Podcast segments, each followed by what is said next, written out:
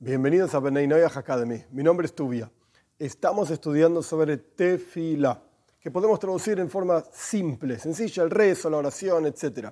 Hay muchísimos asuntos al respecto de este concepto. Y si bien no es una obligación para Benay Noyaj, ¿qué quiere decir no es una obligación? Hay preceptos en los cuales uno está obligado. Los tiene que hacer, le guste o no le guste preceptos positivos. Por ejemplo, en el caso de Bnei Noyach, si bien no vamos a entrar en toda la profundidad del asunto, pero en el caso de Bnei Noyach hay que establecer cortes de justicia. Hay que tener un mundo justo, correcto, una sociedad moral, civil, ética, etc. Esto es un precepto positivo, por así decir, que también se puede ver desde una perspectiva negativa, es decir, prohibitiva, no hacer injusticia, no permitir que exista la injusticia. Y por el otro lado, hay preceptos prohibitivos. Por ejemplo, no matar, no robar, no hacer idolatría, que es lo que estamos estudiando en forma global, y dentro de ese asunto nos introducimos en la tefilá, en el rezo. Esos son preceptos que hay que hacer o que no hay que hacer, y punto. Pero la tefilá, el rezo, no es un precepto positivo que uno tiene que ir y rezar. Hay opiniones dentro del judaísmo que dicen que de hecho uno tiene que rezar todos los días y tiene que hacer una avoida, un trabajo de rezo todos los días, que de hecho el objetivo de esta clase en particular es entender cuál es esa boida, cuál es ese trabajo, en qué consiste el trabajo del rezo. Pero sea como fuere, todas las opiniones están de acuerdo que cuando uno necesita algo específicamente, ¿a quién se lo va a pedir? Pues a Dios. Y esto ya lo estudiamos. Si una persona piensa que uno puede pedirle a otro, otra entidad, a un ángel, a una estrella, una emanación divina, sea lo que fuera, que es, no importa pues está haciendo sutilmente hablando idolatría, porque está asumiendo que hay algo que tiene poder por sobre el universo, por sobre Dios.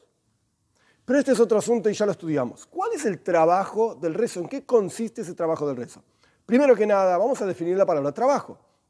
La persona piensa que el trabajo es, bueno, me tomo el colectivo, el ómnibus todos los días a la mañana y voy, y yo qué sé, hago un trabajo determinado, soy cajero en un supermercado. Ok, recibo del dinero y paso los productos y el código y bla, bla, bla. Es verdad, eso es un trabajo. Pero ahora estamos hablando de otra cosa. La palabra avoida, trabajo en hebreo, surge, cada palabra en hebreo, como ya expliqué varias veces, tiene una raíz de dos, dos o tres letras. En este caso son tres letras. Ain, Beis, Dalet, Eved. Eved es un esclavo. Trabajo es algo duro, algo pesado.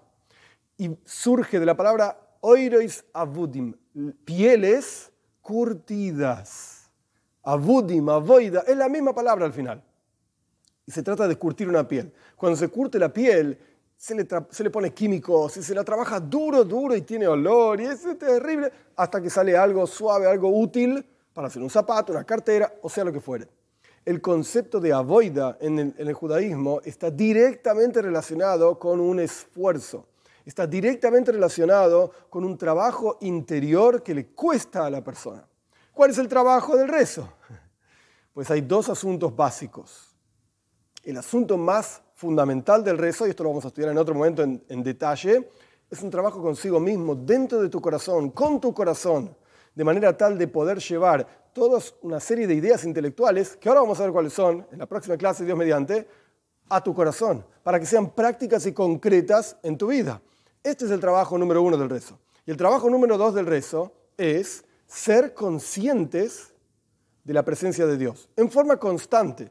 Más allá de cambiar el comportamiento de la persona, que esto es lo que dije anteriormente, a través del rezo, uno entiende un concepto, lo lleva al corazón y cambia su comportamiento. Más allá de esto, ser conscientes en forma tangible, por así decir, de la presencia de Dios. Pero estos dos asuntos requieren muchísimo más desarrollo y Dios mediante, a lo largo de las siguientes clases, vamos a ir desarrollando este estos dos conceptos.